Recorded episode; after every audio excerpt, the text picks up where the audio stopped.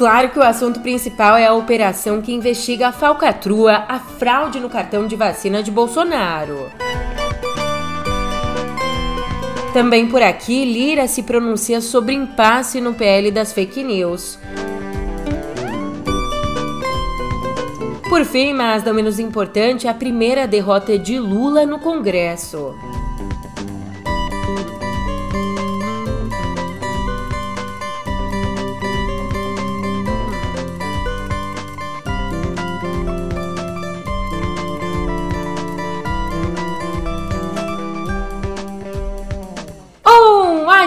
Ótimo dia, uma ótima tarde, uma ótima noite para você. Eu sou a Julia Keck e vem cá, como é que você tá, hein? Nessa quinta, sem puxar a sardinha aqui pro nosso podcast, ele nem é, nossa, tão incrível assim, mais uma coisa eu garanto. É melhor acordar com umas piadolas meio sem graça, estralando no pé do ouvido, do que com o toque, toque, toque da Polícia Federal batendo a porta, né?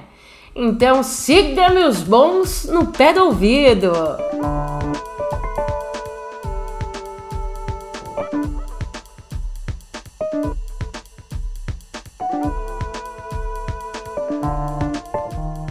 Você tá sabendo que o ex-presidente Jair Bolsonaro de fato é tão patriota, mas tão patriota, que tá impedido de sair do país? É, por ordem do ministro do Supremo, Alexandre de Moraes, a Polícia Federal apreendeu ontem o passaporte e o celular de Bolsonaro. Tudo isso numa investigação sobre fraude no registro de vacinação do SUS. Os agentes amanheceram daquele jeitinho na porta da casa de luxo onde ele e a ex-primeira-dama Michele moram em Brasília. Aí, seis pessoas foram presas, incluindo o tenente-coronel Mauro Cid, braço direito, antigo ajudante de ordens do Bolsonaro. Ó, de acordo com a investigação da Polícia Federal, com o conhecimento de Bolsonaro, Cid e outros cúmplices inseriram no dia 21 de dezembro do ano passado, inseriram dados falsos na base de dados do SUS para conseguirem então emitir certificados de vacinação contra a Covid para Bolsonaro, também para Laura, filha dele, e para outras pessoas. Naquela ocasião, eles precisavam ter os certificados para viajar para os Estados Unidos no fim do ano, no dia 30. Bem, no fim das contas, o esquema acabou descoberto com a quebra dos sigilos de Cid, que já é alvo da polícia por conta do vazamento de uma investigação sigilosa e também pela tentativa de liberar joias enviadas pela Arábia Saudita. É, a gente já conhece de velho, né? O Cid da Era do Gelo, que é uma preguiça gigante, mas o Cid Rato foi o primeiro que eu conheci. O rato aí das fraudes, dos enroscos, eita! Eita, nós! Não te falei? Sempre disse que esse cara não prestava! Meu Deus do céu, não presta não? Ali, na casa do Cid, os agentes apreenderam 190 mil reais em dinheiro.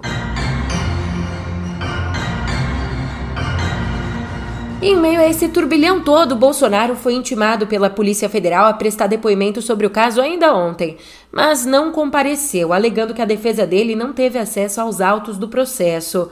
Em vez disso, Bolsonaro foi para a sede do PL, onde se reuniu com seus advogados, com os filhos e com o presidente do partido, Valdemar Costa Neto. Só gente boa. Ainda ao sair de casa, ele falou rapidamente aos jornalistas, negando o envolvimento em fraudes e reafirmando que não, não se vacinou. É, o objetivo da busca e apreensão na casa do ex-presidente Jair Bolsonaro: cartão de vacina. Tá? O que, que eu tenho a dizer a vocês? Eu não tomei a vacina. É uma decisão pessoal minha, depois de ler a bula da Pfizer, eu não tomar vacina.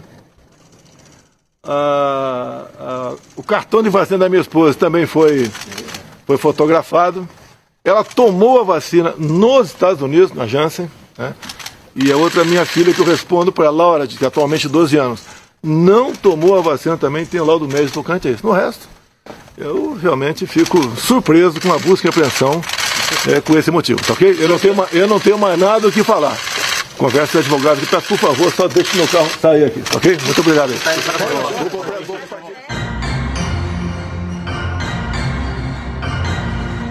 Segundo Lauro Jardim, qual que é a estratégia? Bolsonaro disse aos advogados dele que não precisou apresentar certificado de vacinação para entrar nos Estados Unidos e disse que a Laura, a filha dele, passou pela imigração com um documento que afirmava que ela não pode tomar o imunizante. Mas ele, que não é bobo nem nada, né, tem sim um plano B na manga.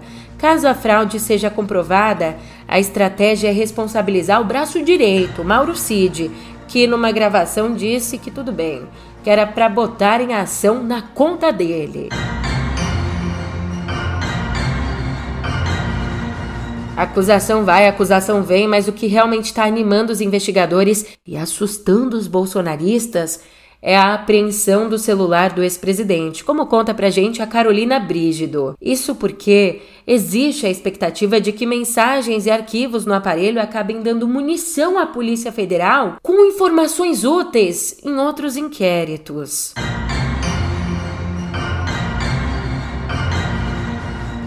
Na contramão, a Procuradoria-Geral da República se opôs à busca e apreensão na casa de Bolsonaro. A vice-procuradora-geral, Alindora Araújo, encampou a tese de que Cid teria arquitetado e capitaneado a fraude à revelia de Bolsonaro. Mas as alegações da Lindora não fizeram nem cócegas, não sensibilizaram Alexandre de Moraes. Caraca, e presta atenção aqui.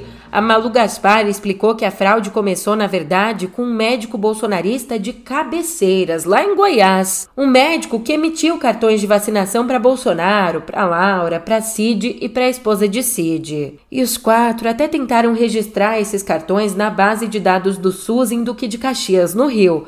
Mas o sistema recusou, já que o lote de vacinas registrado nos cartões foi enviado para Goiás, não para o Rio. Então não tinha como eles terem sido vacinados no Rio. Daí, numa nova tentativa, o Cid mobilizou os ajudantes dele para conseguir um novo número de lote e fazer então registro. Os certificados foram impressos e logo depois disso, rapidinho, os dados foram apagados do sistema para não deixar rastros. Aliás, entre os presos Tal secretário de governo de Duque de Caxias, o João Carlos de Souza Brecha. Ele teria inserido pessoalmente os dados no sistema do SUS.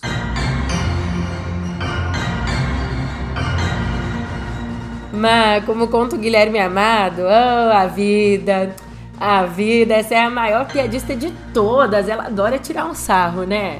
Ironicamente, a descoberta da farsa aconteceu mesmo na Controladoria Geral da União do próprio governo Bolsonaro. Ali, no finzinho do ano passado, então o ministro Wagner Rosário teve acesso ao registro de vacinação e constatou que era falso porque ele sabia que o presidente não estava em cabeceiras no dia em que consta a vacinação. Então, imaginando se tratar de um ataque hacker contra o governo, ele mandou abrir uma investigação com o apoio da Polícia Federal.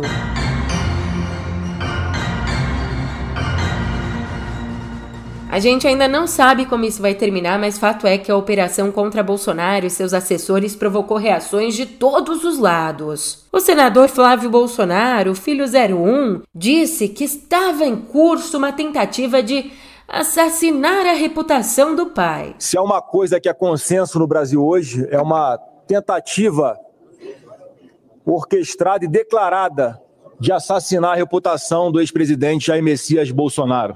Como não conseguem envolvê-lo em esquema de corrupção nenhum, ficam buscando qualquer coisa que resulte numa prisão arbitrária dele ou numa inelegibilidade sem qualquer fundamento.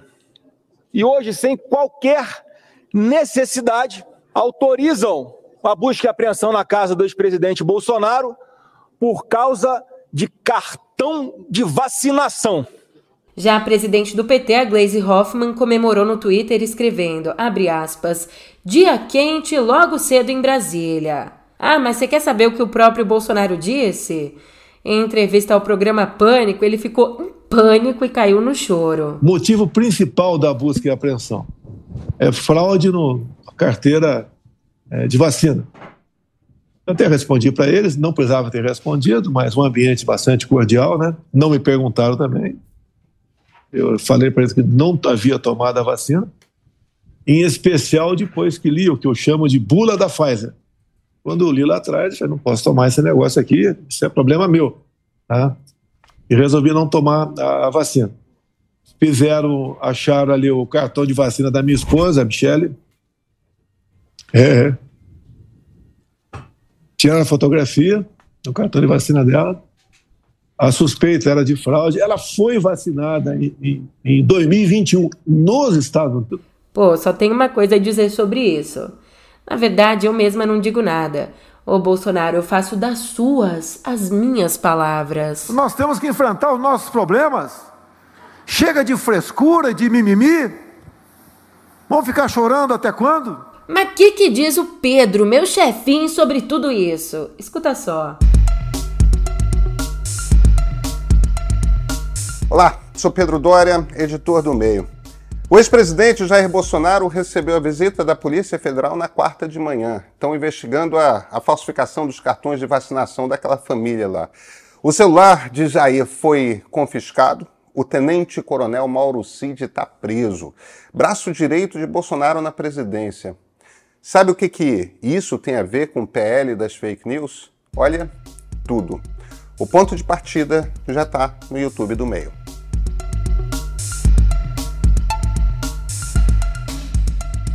Olha, um outro assunto que tem tomado a nossa discussão, como o próprio Pedro acabou de dizer, é o PL das fake news. Sobre isso, o presidente da Câmara, o Arthur Lira, disse ontem numa entrevista ao Estúdio I que não é possível dizer se o Supremo vai se pronunciar antes do Congresso sobre a responsabilização das redes sociais por conteúdos publicados pelos usuários. Olha, nós não temos como, em primeiro lugar, dizer se o Supremo não vai se pronunciar sobre esse assunto, porque há um, um, uma relatoria, acho que é do ministro Toffoli, tratando Sim. justamente do Marco Civil da Internet e a inconstitucionalidade do seu artigo 19. Mas por que, que o Supremo deve se, se pronunciar? é que o Supremo analisa né, a nossa Constituição, as leis que já existem. E aí, com relatoria do ministro Dias Toffoli, cabe à Corte analisar a constitucionalidade do artigo 19 do Marco Civil da Internet, que define que os provedores de serviços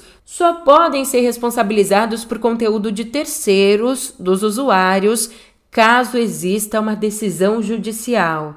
E essa é uma das questões do PL das fake news. Bem, quem traz um ponto bem interessante é o Francisco Leale. Ele diz que, abre aspas, da maneira com que o projeto vem sendo remendado, a Câmara corre o risco de transformar a proposta de lei na fábula do o velho, o menino e o burro, onde a cada esquina se muda o script na tentativa de agradar a uns e outros, sendo que a moral da história ensina que não dá para agradar a todo mundo sempre. Fecha aspas. Eita, nós, um baita de um jabuti, será? Olha, eu não sei, porque o que eu sei é que se os deputados ainda não estão trabalhando efetivamente nesse projeto, pelo menos né, não oficialmente, em plenário, eles podem até estar tá trabalhando ali nos corredores, negociando, mas se eles ainda não estão oficialmente discutindo isso, ontem um outro projeto foi discutido, foi votado e foi aprovado. Por 295 votos a 136,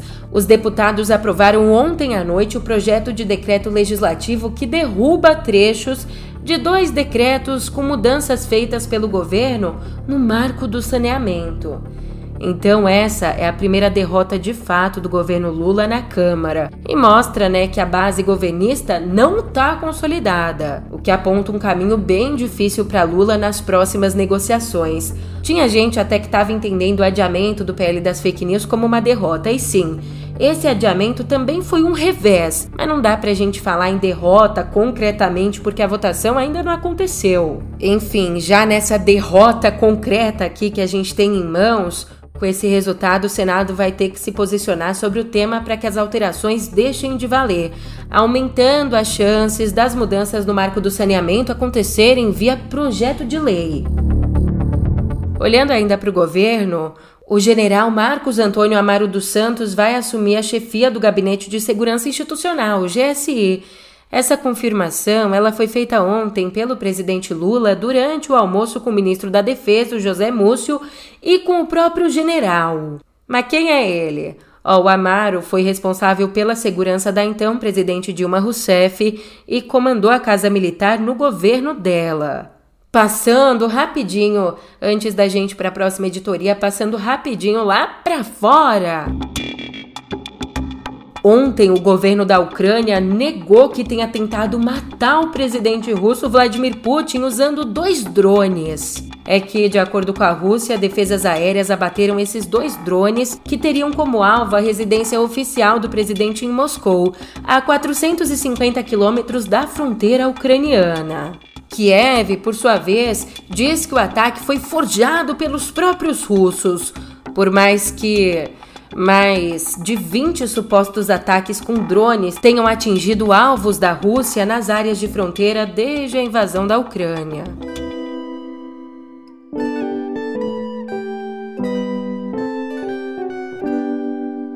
Aqui em Viver o assunto é sério. É óbvio que a forma como a gente se comporta, os nossos hábitos e inclusive como a gente se relaciona reflete muito na nossa saúde. E nesse contexto, um médico renomadíssimo, o Vivek Murphy, que está à frente de uma autoridade de saúde nos Estados Unidos, ele alertou que o país enfrenta uma epidemia de solidão tão perigosa quanto fumar 15 cigarros por dia. E olha, existe um número bastante preocupante. É, a, existe a estimativa de que a solidão aumenta o risco de morte prematura em quase 30%. Isso por conta de problemas secundários que muitas vezes são desencadeados também pelo sentimento da solidão, como as diabetes, ataque cardíaco, insônia e demência. Aí a gente não pode se esquecer de um outro fator, né, que esse cenário piorou muito. A falta de conexão social foi agravada pela pandemia. Pois é, a gente precisa aprender a se reconectar urgente. Aliás, o próprio Murphy admitiu que é um dos milhões de estadunidenses que vivenciam uma profunda sensação de solidão, defendendo ainda que o isolamento social seja tratado com a mesma seriedade que a obesidade e o abuso de drogas. E por favor, não vai tirar do contexto, tá? A gente está falando aqui do isolamento social fora do momento da pandemia. Aquilo lá foi uma exceção, uma medida necessária para a proteção de todos nós, né?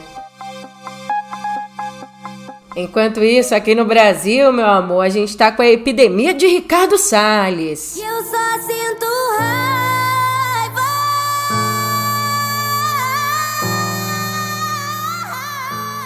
Quem entendeu, entendeu. Também não vou explicar, não. Mas pelo menos o Ibama tem reagido a essa epidemia aí. É uma operação do Ibama, a Operação Metaverso, aplicou 56 milhões e 800 mil reais em multas contra um esquema que fraudava a origem de madeira extraída ilegalmente. Com isso, Ibama conseguiu bloquear mais ou menos 106 mil metros cúbicos de madeira, uma quantidade avaliada em 3 milhões de reais. Mas como assim? Como é que esse esquema funciona, Julia? Nesse esquema, a madeira extraída de lugares proibidos é registrada como se tivesse saído de planos de manejo aprovados pelo IBAMA. Daí o fraudador vende os créditos virtuais de madeira como se aquele material tivesse saído da propriedade regular, autorizada. E é exatamente por isso que eu disse que a carga bloqueada pelo IBAMA é avaliada em 3 milhões. Os fraudadores conseguiriam vender por esse valor. Oh, essa operação que começou lá em janeiro, no comecinho do ano, acontece no Distrito Federal e nos estados do Acre, Amapá, Goiás, Mato Grosso do Sul, Minas, Pernambuco, Roraima e Tocantins. Ixi, Maria, agora escuta essa aqui. De acordo com um estudo publicado ontem na revista Nature, os astrônomos testemunharam uma estrela envelhecida, uma estrela bem parecida aí com o nosso Sol, devorando um planeta gasoso, como Júpiter. Isso tudo a uma distância de 12 mil anos-luz da Terra. É a primeira vez que esse fenômeno é observado. Ah, Julia, mas o que, que eu tenho a ver com isso, hein? Então, de acordo aí com os astrônomos que foram responsáveis pelo estudo, a gente tem muito a ver, porque essa descoberta nos dá uma pista, hum, nos entrega uma peça fornece um elo perdido sobre a compreensão da evolução e dos destinos finais dos sistemas planetários. Em outras palavras, para ser mais clara aqui, como disse um dos autores do estudo, o Kishaledi, abre aspas, Esse fenômeno do planeta sendo devorado por uma estrela como o Sol é o destino final da Terra. Estamos realmente vendo que a Terra vai enfrentar daqui a 5 bilhões de anos. Pô, não dá para falar que eu não fiquei chateada não. Eu fiquei, porque eu tinha bem a esperança de que a Terra ia acabar em barranco pra eu morrer encostada agora. Ter que refazer esses planos aí, né? Ô, oh, difícil a vida da preguiçosa. Vai ficar aqui, vai tomar um remédio, vai deitar e vai dormir. Amanhã é outro dia.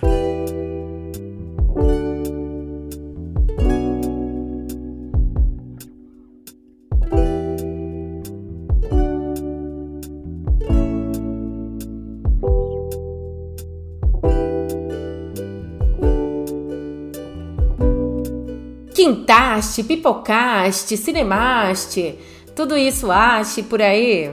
É, se você ainda não tá no clima, lá vai as estreias de hoje no cinema. Um batalhão de filmes maravilhosos para te deixar ó felizinho da vida.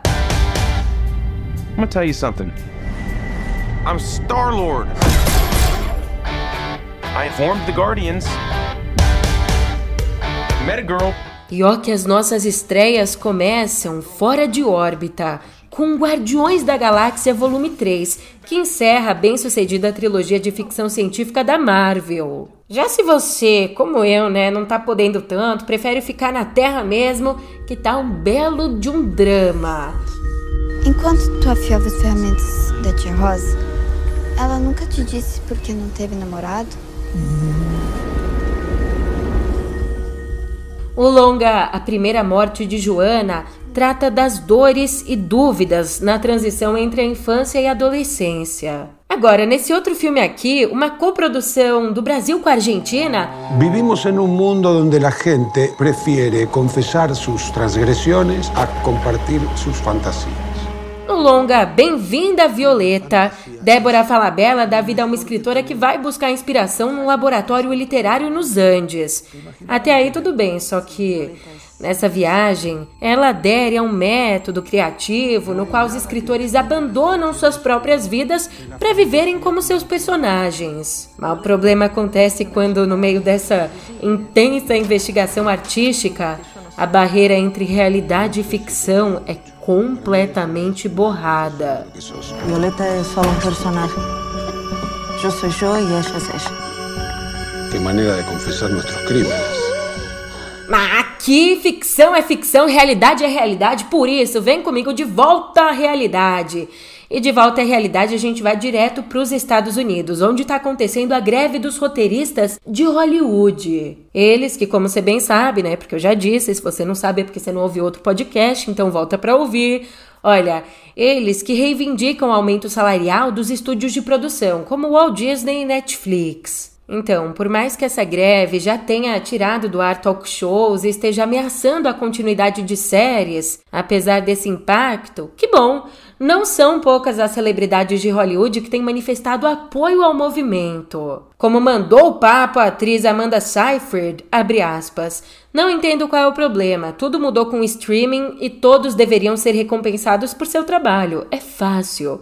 Fecha aspas. Quem também se manifestou foi Elizabeth Olsen. Nas palavras dela, precisamos reimaginar estruturalmente como pessoas de todos os níveis podem continuar ganhando a vida agora que temos esses serviços de streaming. Olivia Wilde é outra que apoia o movimento. Disse que isso, a greve afeta toda a indústria e pessoas além dela, mas temos sim que lutar pelos nossos direitos. Já o Jay Leno, um dos mais famosos apresentadores de talk shows dos Estados Unidos, ele foi pessoalmente levar comida para os grevistas num piquete na porta dos estúdios Disney. Pô, e agora uma notícia bem delicada. Você sabe o Jamie Foxx, que ganhou o Oscar por sua interpretação do músico Ray Charles? Então, Pessoas próximas têm se manifestado pedindo que os fãs orem por ele. No último dia 12, a Corinne, a filha dele, informou que o pai tinha sido internado, mas não especificou o motivo. Na ocasião, ela disse que ele estava em recuperação, mas três semanas depois, ele segue hospitalizado sem sinais de melhora.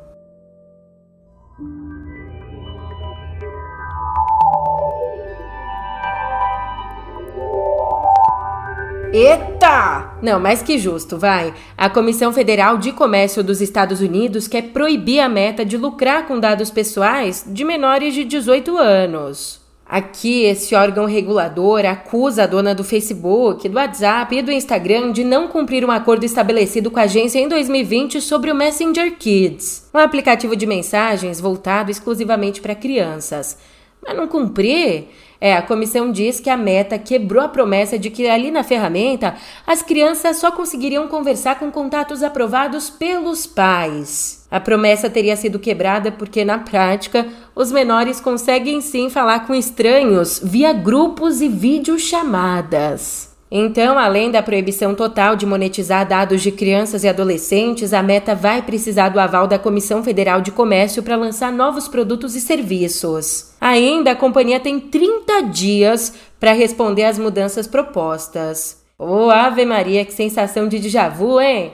Alô, Google! O porta-voz da Meta, o Andy Stone chamou a ação da comissão de golpe político. Uau, Big Techs contra o Estado? Quem esperava por essa?